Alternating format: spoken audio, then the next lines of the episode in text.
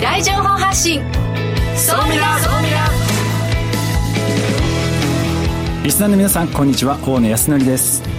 榎戸紀子です。この時間は総ミラ相対的未来情報発信番組をお送りしてまいります。ニュースや情報をもとに仮説を立て予測することが可能な相対的未来につながるヒント、総ミラをいち早くリスナーの皆さんにお届けしていく情報番組です。パーソナリティは大野康則さんです。よろしくお願いします。よろしくお願いします。えそして日本能率協会総合研究所マーケティングデータバンクエグゼクティブフェロー菊池健二さんです。はい、えー、菊池健二です。今日もよろしくお願いします。今日はですね、えー、今ちょっと減少トレンドにあるんですけどもぜひ頑張ってほしいなと思ってる日本の業態についてある業態について話したいと思います。よろしくお願いします、はい、そして本日未来コンパスゲストはこの方です ANA アキンド株式会社執行役員の池田信也さんです。池田さんどうぞよろしくお願いします。よろしくお願いします。池田さんにはですねこの後アナグループが取り組む地域創生どんなことをしているのかそしてこれからどんなことをしようとしているのかこの辺りをですね後半たっぷりお話をお聞きしたいなと思っております。さあこの番組は YouTube でも配信しています。YouTube はラジオ日経の番組サイトからご覧いただけます。こちらもぜひチェックしてください。それでは番組スタートです。この番組は日本能率協会総合研究所の提供でお送りします。総ミラートレンド。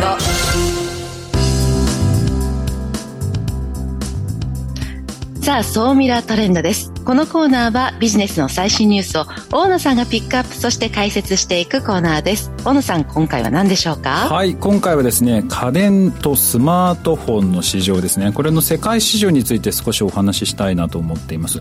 あの、榎木さん多分世界中回られて、まあお店とか見て、まあスマートフォンもそうですし、家電屋さんとか行って、こうなんか気づいたこととか感じたことって何かありました？あの、日本の家電の、まあ、寂しさ、市場の弱さを感じますし、ね、あと、スマホに関しては、あの、まあ、iPhone がね、6割、7割日本人使っていると思うんですけれども、この日本人に強い iPhone は、世界市場で見ると、そんなに強くないということが分かっています。そうなんですよまさにおっしゃる通りでして実は言うと我々が普段使っているスマートフォンこの iPhone っていうのはですね本当に日本ではちょっとあのかなり、まあ、シェア高いんですけれども他の国に行くと、まあ、かなりシェアっていうのは低いと。で家電製品とかも見てもですねもう本当に多分日本の人が知らないようなメーカーっていうのがたくさんあるんですね。で世界では今どういう動きになってるかと言いますとですね昔日本ってこうね、低価格で高性能というようなものがですね家電や家電も含めて、えー、歌い文句としてあったのかなと思うんですけどこれはですね完全に今中国に取られているというような状態です。でこうスマ家電屋さんとかに行くとですねもう中国のスマートフォン家電屋さんがですねもうもうありとあらゆるところにあると。で特にですねちょっと、まあ、その中のちょっと一部をご紹介しようかなと思うんですがままず一つは OPPO という会社ですと。でこれはあの日本国内でもあの売ってはいるんですけれどもまだまだ日本では知名度的には低いんですけれども榎田さんこの OPPO っていうのはやっぱ海外とかでも見かける機会っていうのはありました？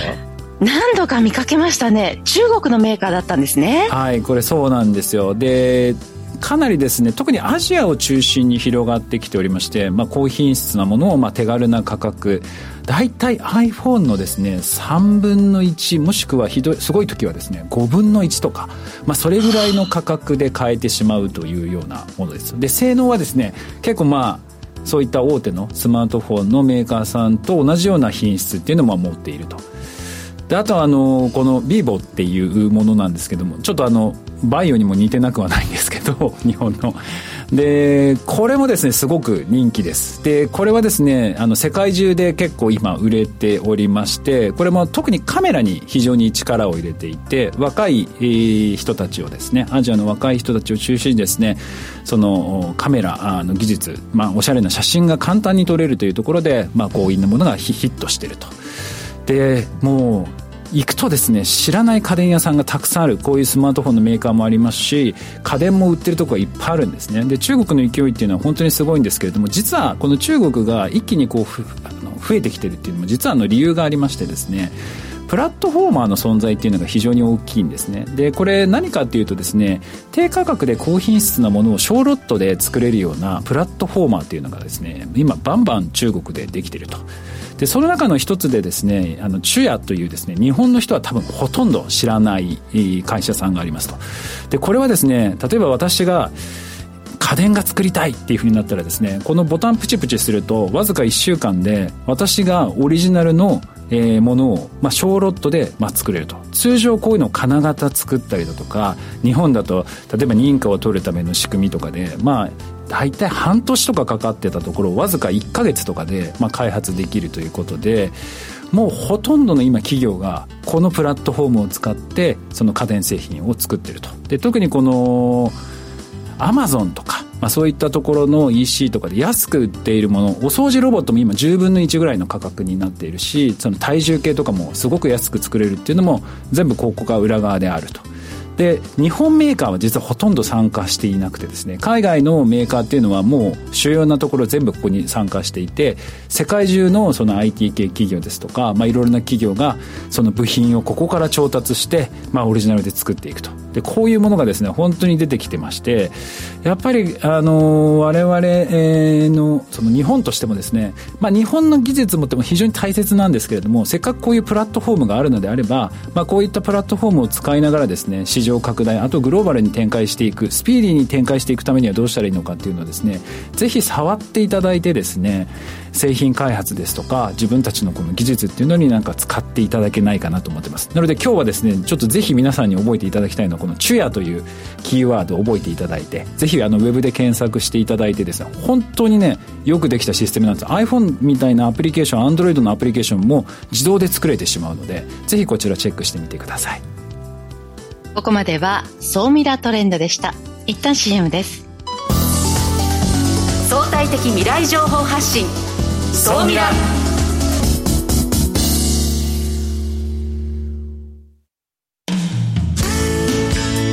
組織の未来創造のために今最も重要なテーマの一つが事業開発です。その事業開発を支援すべく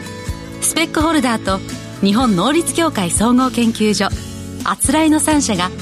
新サービスをスタートしました。まずは総ミラウェブサイトから。モンジュ MONJU プロジェクトのバナーをクリック専用サイトからご相談ください総ミラー総研教えて菊池所長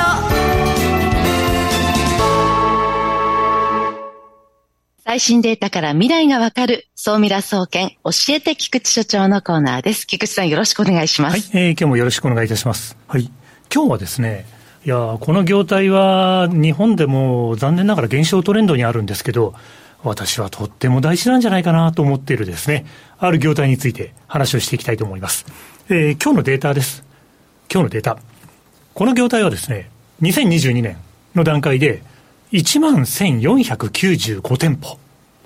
ただ、2003年、20年前には2万店舗を超えてたんですね。はい。この20年の歴史の中で半分になってしまいました。本屋さん。一発で当てました、ね、あ、マジですか、はい、空気読まなくてすいません。ありがとうございます。一発で当てちゃった。大丈夫です。あの、あ、あれですね、リスナーの皆さん、一回考えてみましょうと言おうとしたタイミングだったんですけど。失礼しました。まあ、あっという間に当てていただきました。まあでもそうですよね。半分ですか？はい。20年で半減。うん。ということで、この書店は、私もあの、週に1回は、どんなに大変でも書店に行って、あの世の流れ世の流れを感じるっていうんですかね。あと、いろんな街に行くと、まず本屋に行くんです。本屋に行って文化を感じる。うん。えちなみに池田さんは本とかをあの買う時っていうのはネットで買う派ですか？それとも書店に行く派ですか？そういう意味では書店ですね。ああ書店ですか、はい、それはあのなんかやっぱ本屋さんの方がピックアップしたやつとか。そうですね。まあなんか目的を持ってそれに見合うようなものをまあ自分で探すというかそういう感じですね、はい、素晴らしいです。そうなんです。それであの書店のですね、ちょっとあのトレンドを見ておきましょうか。書店数の減少が続いているということで、まあ残念ながらですね、グラフにすると右肩下がりなんですよね。あの YouTube をご覧の皆様には今表をお見せしてるんですけども、出版科学研究所という機関があって、その出版科学研究所が毎年ですね、書店の数だったり、本の販売動向だったり、調べてくれているので、これもあの世の中を見る上での一つの指標になると思うんで、ぜひチェックをしていただけるとありがたいなと思うんですけども、まあ、どんどんどんどん減っていって、先ほど申した通り、2022年の店舗数は1万1495ですから、そうすると、おそらく2030年ぐらいにはですね、このままのトレンドが続いてしまうと、多分1万点を割り込んでしまうと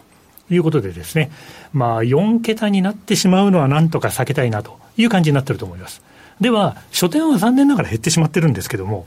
書籍の販売額、これはどうかというデータも見ておきたいと思います。はい。こちらはですね、あの、グラフになってるんですけども、実は、出版物の推定の販売金額というのは、このところあれですよね。やっぱりあの、Kindle にしても、楽天のコボにしても、電子書籍を買われる方も増えてる。増えてますけども、一方で、雑誌の、雑誌の市場は残念ながら大変縮んでしまってます。ただ、書籍の販売金額は上がってきている。復活のトレンドがあるんですね。これあの、実は本の値段もちょっと今上がってきてる。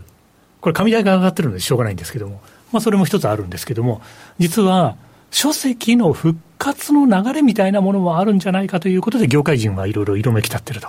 いうことで、ベストセラーがいろいろ出てくれたりとかですね、これからあの、なんていうんですかね、いろいろあの、未来を考える上でも、まあ、いろんな本を好き嫌いなく読みながら考えていくっていうのが、AI の時代だからこそ私は大事になっていくんじゃないかな、などと思いながらですね、このあたりの市場というのは眺めていると。そんな感じになっています。そしてですね、実は、この市場を今日紹介しているには理由があって、はい。えー、ちょうど YouTube をご覧の皆さんは次のページになるんですけども、つい先頃、はい。まあ、ほとんどですね、字が小さくて YouTube を見ている方も見えないんじゃないかとごめんなさいという感じなんですけども、経済産業省がつい先日、この2023年の10月に入ってから、え、10月に入ってからって、そうですね、まだ まだまだ最初なので、出たばっかりなんですけども、国内外の書店の経営環境に関する調査、国内外の書店の経営環境に関する調査というですね、レポートを新しく出してます。その中で、国内の書店、地域で頑張ってる書店、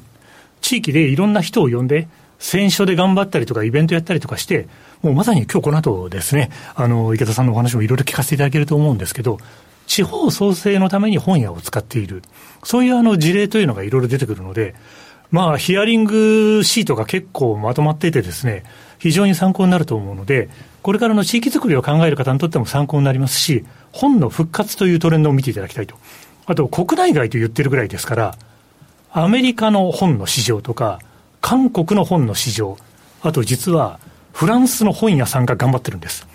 あの、反アマゾン運動とかやりながら、独立系の書店が、書店が減らないように。ですから、フランスがそういうことをやりながら地域をどういうふうに盛り上げようとしているか、そのあたりの視点も、おそらくですね、そう、みなフリークの皆さんだったら楽しく読んでいただけるんじゃないかなと思いますので、出たばっかりのこのあたりのレポートも参照しながらですね、これからのことをいろいろ考えていただけるといいんじゃないかなというふうに思います。ありがとうございます。では、菊池さんに今日のお話、総ミラ的にまとめていただきましょう。はい、ありがとうございます。えー、まあ、いつの時代もそうなんですけども、書店は時代の写し鏡です。はい。あの、間違いないと思います。あの、店頭で、ああ、こういうものが今、平積みで売られる時代なんだ。この類のものが多いんだということでですね。まあ、今だとちょうど業界地図本とかですね。えー、2050年の未来っていう本が出ていて、大ベストセラーになりつつありますけど、やっぱり店頭に出向いていって自分で風を感じるのがいいです。ひらめきは店頭のリアルから多分生まれる。そして、本屋に行く人におすすめは、自分の興味があんまりない棚に行くこと。ヒントなんてどこにあるかわかりません。あとは、AI もウェブも素晴らしいです。いろいろしっかり使っていくべきなんですけども、やっぱり自分の関心が薄い分野をいろいろ見ることが自分の肥やしになる。そう思います。そして最後。これが成功するかどうかとても注目してます。えー、今年の9月の終わりにですね、東京メトロのため池山王という駅の中に、日本出版販売日版さんと単成者さんが組んで、完全無人書店、本足すため池っていうのを作りました。さあ、日本の中で完全無人書店というビジネスが成立するのかどうか、そうみなフリークの皆さんもぜひ注目なさってください。私もとっても期待しながら見てます。今日は以上です。えー、この本屋さんには絶対行ってみたいですね。あの、猪木さん帰国したら絶対行ってください。はい。ここまでは、総ミラ総研教えて菊池所長のコーナーでした。未来コンパス。さあ、未来コンパスです。このコーナーは未来への羅針盤、コンパスを手にすべく、魅力あるゲストをお招きして最先端情報をお聞きしていくトークコーナーです。本日のゲストを改めてご紹介いたします。ANA アキンド株式会社執行役員の池田信也さんです。よろしくお願いします。よろしくお願いします。この ANA アキンドという会社は2021年の4月に、えーまあ、今までアナセールスという、まあ、旅行事業を行っていた会社が、はい、えー、このアネ X というところに、まあ、旅行事業を統合しで、えー、航空セールスと地域創生事業を専門にやる会社としてスタートしたと。そうですね。はい。になりますね。具体的にはそれぞれこうどういった事業を展開されてるんですか？あの航空セールスの方はまあそのままなんですけれどもあの、えーと、日本全国の支店を通じてあるいは、えー、販売部署を通じてですね、えっと、企業様であったりあるいはあの旅行会社様であったり、まあ、こういったところのあのセールスを請け負ってやらせていただいています。で、もう一つのあの地域創生というのがまさにこれまであのあまり、え、グループの中でもなかったんですけれども、えー、新しくまあ地域の活性化をですね、お手伝いさせていただきながら、えー、まあ、あの、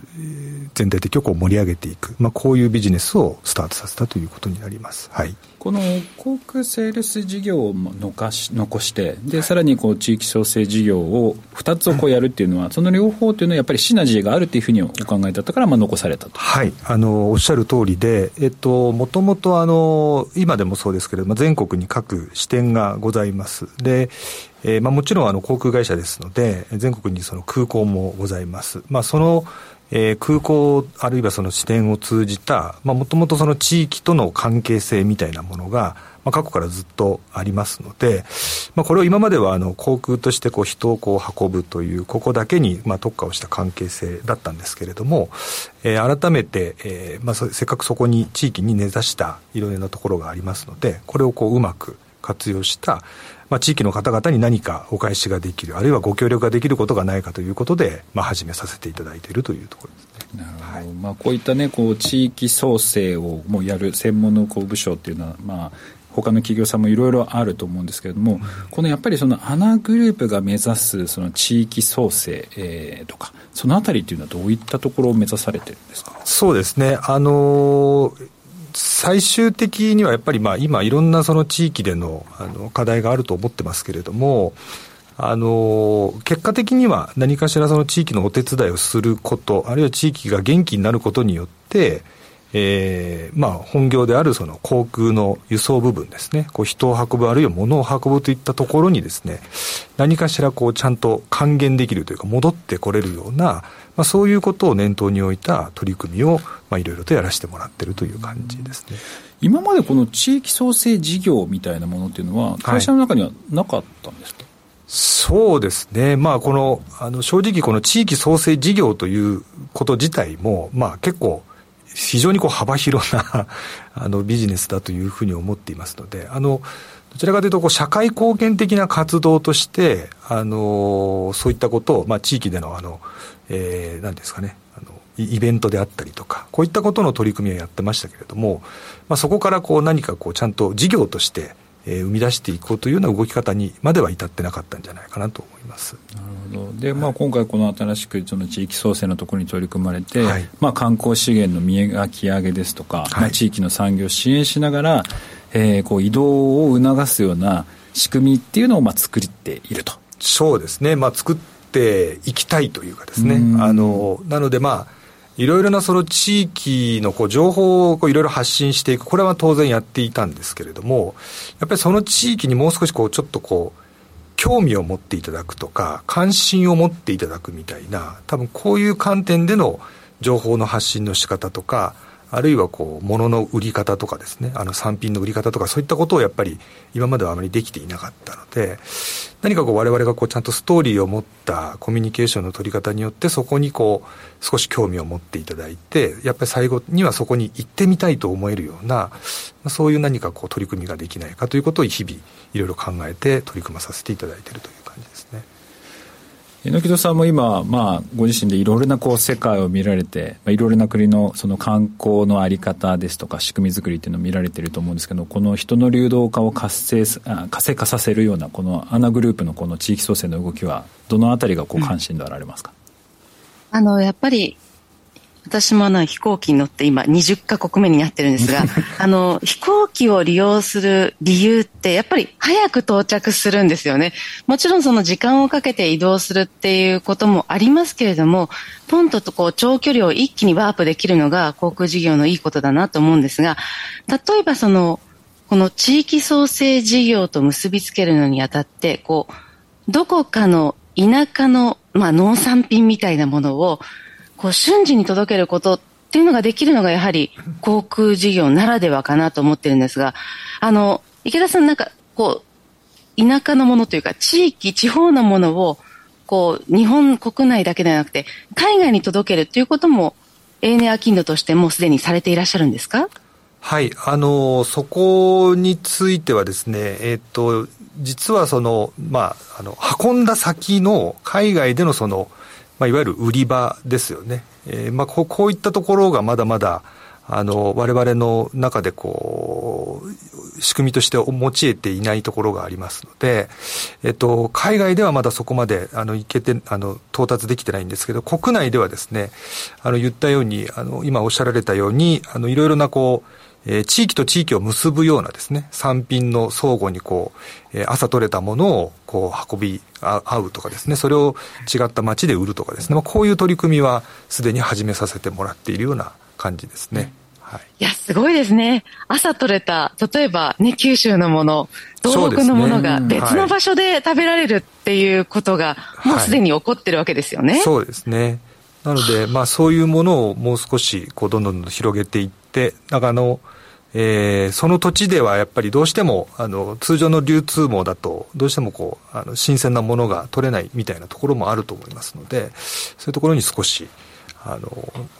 お手伝いができればというような取り組みもやらせてもらっていますという感じです。はいであの金土の中でこうふるさと納税みたいなこうサービスもやりながらですねあのなかなかこう企業としては珍しい動きもされてるのかなと思うのは結構一次産業のその課題を解決しようというような動きもされていると。いうふうにお聞きしてるんですが、これはどういったことを今されてるんですか？はい、あのもともと、まあ、今あの取り組んでますのは、まあ、松山の方でですね、愛媛県の松山の方で、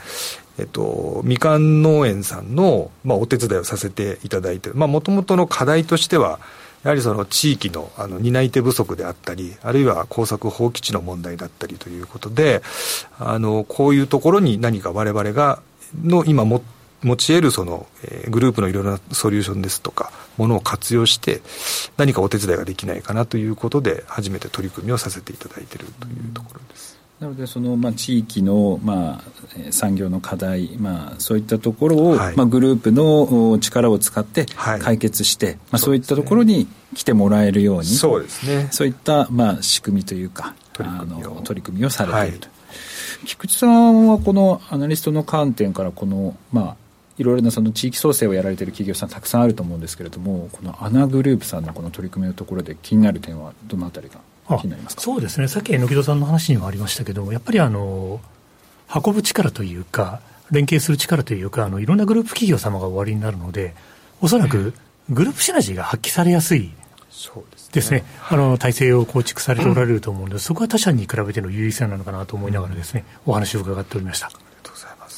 いやでもあの今新しいの本当にこうやられてプロジェクトっていうのも出てきてるんですけどこれ会社を設立した時ってもうコロナ真っ只中の時ですよね。そうですね、はい、そうですよね。そのその中からこのアイデアがどんどんこう出てきて形になっていくそうですね。もその時はもうこれから旅行業がどうなっていくかわからないっていう不安の中、はい、じゃあ次の新しいネタっていうのを作っていくっていう。そうですね。はい。そういう中でしたね。本当に最初はもう何をどうやっていけばいいのかっていうところからでしたので、